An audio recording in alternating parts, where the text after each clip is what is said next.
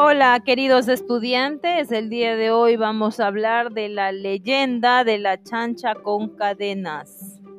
Hace mucho tiempo, en un lejano lugar existía una chancha que en las noches se aparecía arrastrando sus cadenas.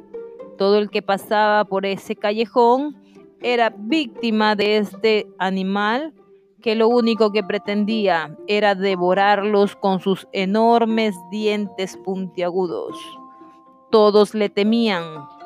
De ahí nadie sale en la noche oscura por el temor a la chancha con cadenas.